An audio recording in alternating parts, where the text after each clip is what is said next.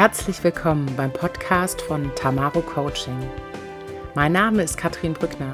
Ich bin die Stimme und das Gesicht hinter Tamaro Coaching. Viel Spaß beim Hören.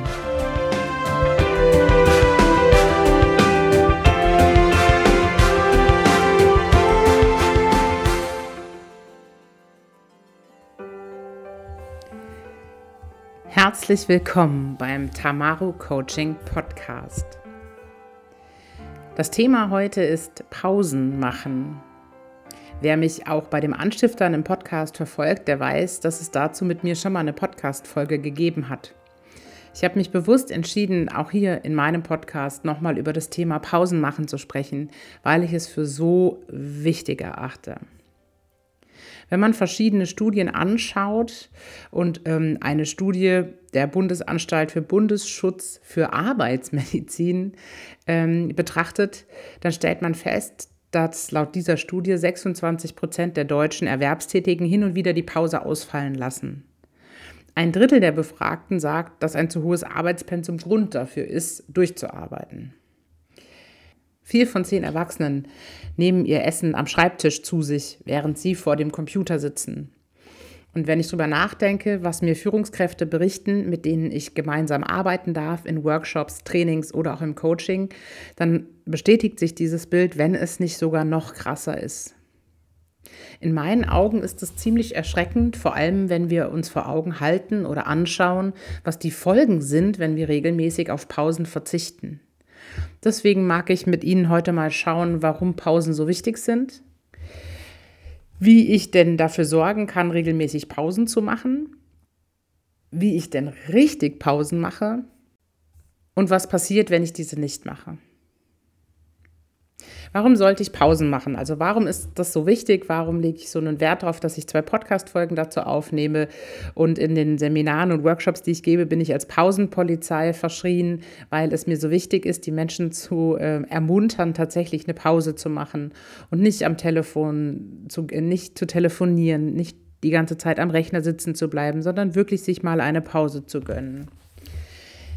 Wenn wir Pausen machen, rechtzeitig und regelmäßig, dann können wir unsere Konzentrationsfähigkeit aufrechterhalten. Wir können schneller arbeiten, wir können produktiver arbeiten und wir machen weniger Fehler. Es gibt immer wieder anspruchsvolle Aufgaben oder auch mal einfachere Aufgaben, in denen wir feststecken.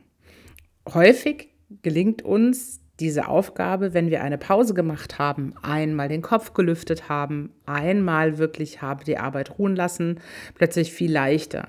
Es geht plötzlich ganz einfach von der Hand. Mit regelmäßigen Pausen reduziere ich langfristig Stress und bin insgesamt entspannter. Das ist gesundheitsfördernd. Also Pausen sind gesunderhaltend.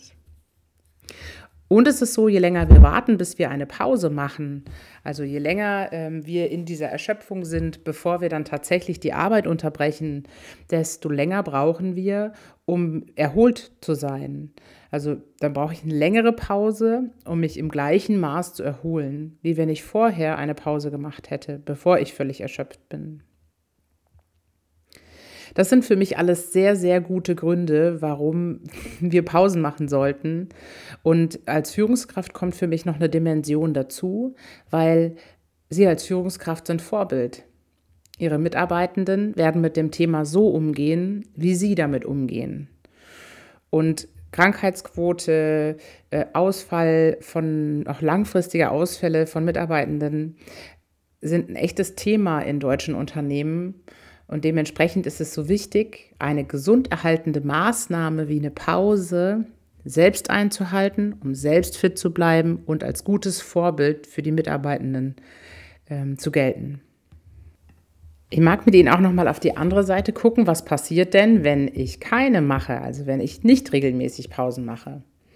Wenn ich auf Dauer keine oder wenig Pausen mache, dann schrumpft meine Akkukapazität. Ich kann dann irgendwann nicht mehr auf 100 Prozent aufladen. Der eine oder andere kennt es vielleicht von seinem Handy, dass es da einen Status gibt, zu gucken, wie viel Prozent der Akku überhaupt noch in der Lage ist aufzuladen. Und im Endeffekt ist es bei Menschen ganz ähnlich. Ich schaffe es irgendwann dann gar nicht mehr, in den vollen Regenerationszustand zu kommen. Ich regeneriere nicht mehr so schnell. Die Pausen sind dadurch weniger effektiv, müssen länger sein, um überhaupt einen erholenden Effekt zu haben. Meine Leistungsfähigkeit leidet und im drastischsten Falle werde ich krank.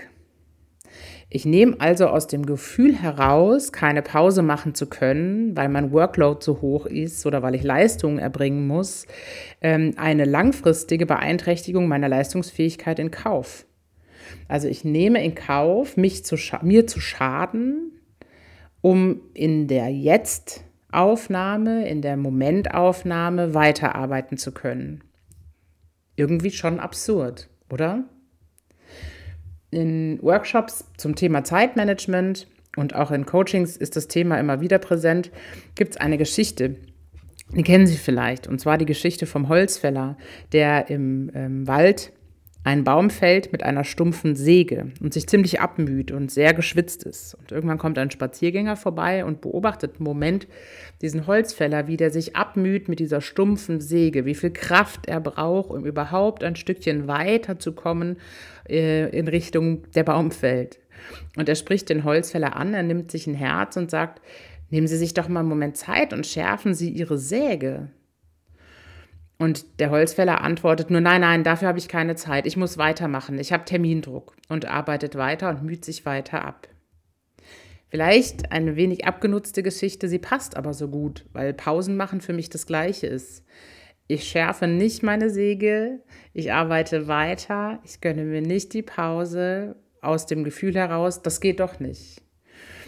Und mit dem Wissen, dass ich danach wieder leistungsfähiger bin, dass ich konzentrierter arbeiten kann, dass ich weniger Fehler mache, müsste ich eine andere Entscheidung treffen. Jetzt hilft es Ihnen nicht, dass ich Ihnen immer weiter Appelle entgegensende, sondern es macht ja Sinn, dass wir mal drauf gucken, wie schaffen Sie es, regelmäßig Pausen zu machen. Wie schaffe ich es, regelmäßig Pausen zu machen? Ich mag mich da gar nicht frei von sprechen. Und als erstes habe ich ein paar Fragen für Sie dabei, auf denen Sie einfach mal rumdenken können, Nämlich als erstes, was hält mich eigentlich davon ab, Pause zu machen? Wer macht mir da den Druck? Was passiert, wenn ich eine Stunde in einem Meeting bin? Und wo ist der Unterschied zu einer Pause? Das schon mal als erstes, um selbst überhaupt mal dahinter zu kommen, warum das Thema so anspruchsvoll ist, warum es ihnen schwer fällt, eine Pause zu machen, wenn das denn so ist. Es gibt ja auch Menschen, die es gut können. Ich habe Ihnen noch eine unvollständige Ideensammlung mitgebracht, wo Sie einfach mal gucken können, ob was für Sie passt oder nicht, wie Sie es schaffen können, regelmäßig Pausen zu machen, wenn das Ihr Thema ist. Eine Idee ist ein Pausenprotokoll, so ähnlich wie ein Fadenbuch für Pausen. Also tatsächlich einzutragen, wann und wie lange Sie Pausen gemacht haben. Das erhöht so ein bisschen den eigenen Druck, Pausen zu machen und eben eine Verbindlichkeit, weil es schriftlich fixiert wird. Ein weiterer Tipp ist, die Pausen so einzulegen, bevor sie wirklich ermüdet sind, also bevor die Konzentration angenommen hat. Und das ist in den meisten Fällen früher, als wir denken. Und wenn jetzt der nächste Tipp kommt, nämlich Pausen fest einzuplanen in den Tagesablauf, am besten direkt im Kalender als Terminblocker zu versehen, sodass auch die Kolleginnen und Kollegen oder Führungskräfte nicht auf sie zugreifen können, dann legen Sie die früher, als Sie denken damit sie tatsächlich voll regenerieren in der Pausenzeit. Verabreden Sie sich für die Pause. Das schafft Verbindlichkeit. Und das kann sowohl tatsächlich in einer Kantine im Casino sein oder eine virtuelle Mittagspause. Verabreden Sie sich mit einer lieben Kollegin, einem lieben Kollegen oder einem Freund oder einer Freundin für Ihre Mittagspause, sodass Sie da auch ein Stück weit mehr Verbindlichkeit haben. Und neben der Quantität spielt ja auch die Qualität von Pausen eine wichtige Rolle. Also wie mache ich eigentlich richtig Pausen? Denn wenn ich während der Pause ähm, E-Mails checke auf dem Smartphone, wenn ich während ähm, der Pause telefoniere oder Telefonate führe, dann ist das keine Pause. Wenn ich ständig am Handy bin, dann ist das keine wirkliche Pause für den Kopf. Also gilt es neben der Quantität, also der Zeit für die Pausen, tatsächlich auch mal zu schauen, ähm, wie, wie mache ich denn wirklich Pausen und was tut mir denn gut in der Pause. Das kann für jeden sehr, sehr unterschiedlich sein. Auch hier habe ich ein paar Fragen mitgebracht, wo Sie sich erstmal selber reflektieren können, was ist denn für Sie die richtige Art und Weise einer Pause? Was entspannt mich? Was tut mir gut? Womit bekomme ich den Kopf frei? Und was würde ich einer anderen Person raten, die mich um Rat fragt in Bezug auf ihre Pausenqualität? Und dann habe ich hier auch für die Qualität einige Tipps. Ein ganz wesentlicher Tipp ist, verlassen Sie Ihren Arbeitsplatz. Also essen Sie und machen Sie nicht dort Pause, wo Sie auch arbeiten. Und es ist unabhängig davon, ob Sie gerade im Büro sind oder im Homeoffice. Gehen Sie raus, gehen Sie weg vom Arbeitsplatz, gehen Sie in die Küche, auf den Balkon, ins Wohnzimmer. Auf jeden Fall wechseln Sie die Location, weil das etwas mit dem Kopf macht. Ein Tipp ist auch eine aktive Pause zu machen. Gehen Sie eine Runde laufen, gehen Sie mit jemandem spazieren, machen Sie Walk and Talk ähm, und tun Sie etwas Aktives. Damit krieg, kriegen Sie wirklich gut den Kopf frei. Eine Sache, die mir ganz persönlich hilft, ist Musik hören. Ich habe letztens von einem Freund den Tipp bekommen, Alpha-Wellen zu hören. Das kann ich tatsächlich auch während der Arbeit machen. Das steigert die Konzentration, hilft mir aber auch, dass meine Gedanken nicht so schweifen. Da habe ich jetzt echt gute Erfahrungen mitgemacht. Powernapping kann sein, dass Ihnen das helfen kann. Schlüsselschlaf sagt man, ja, einen Schlüssel in die Hand nehmen, auf die Couch legen und wenn der Schlüssel fällt, dann hat man einen guten Erholungsgrad erreicht. Ich kenne von meinem alten Arbeitgeber immer wieder auch Menschen, die sich kurz ins Auto gelegt haben zum Schlafen. Ich bin gar nicht der Powernapping-Typ. Ich weiß aber, dass es ganz viele gibt, denen das hilft, wenn sie in den Pausen tatsächlich mal gar nichts machen und ein kurzes Nickerchen machen. Und dann ist noch ein ganz wesentlicher Tipp, gesundes Essen. Schauen Sie, dass Sie genug Zeit einplanen, entweder um Essen, was Sie vorbereitet haben, zu sich zu nehmen oder in der Kantine etwas Gesundes zu essen, weil auch das einen positiven Einfluss auf die Effektivität und die Leistungsfähigkeit hat, dass eben der Körper nicht so stark mit Verdauen beschäftigt ist, sondern sich auch wieder frisch an die Arbeit machen kann. So, das war mein Plädoyer zum Thema Pausen machen und auch richtig Pausen machen. Und ich habe ja schon gesagt, dass es für jeden Menschen unterschiedlich ist, wie, wie er Pausen macht, wie oft er Pausen braucht. Und deswegen machen Sie sich gerne Gedanken, wie möchten Sie Ihre Pausen verbringen? Wenn Sie entschieden haben, wie Sie das machen möchten und es gibt eine Veränderung in Ihrer Art und Weise, wie Sie Pausen machen, dann überlegen Sie sich auch, wen muss ich denn informieren, dass ich in der Pause tatsächlich loslassen kann? Muss ich meinem Chef darüber Bescheid sagen oder meiner Chefin? Gibt es Kollegen oder Mitarbeitende, die Bescheid wissen müssen, damit Sie auch wirklich guten Gewissens in Ihre Pause starten können? Und dann die Frage, wie schaffe ich mir eine gesunde Pausenroutine? Also wie schaffe ich, dass die neu gewonnene Pausenfreiheit dann auch tatsächlich zur Routine wird und ich diese in meinen Arbeitsalltag übertrage? So, die Ansprache der Pausenpolizei hat ein Ende. Es ist mir wirklich wichtig, weil es für die Gesunderhaltung so wesentlich ist. Beschäftigen Sie sich mit dem Thema, nehmen Sie sich an der Stelle wirklich wichtig und Ihre Gesundheit wirklich wichtig.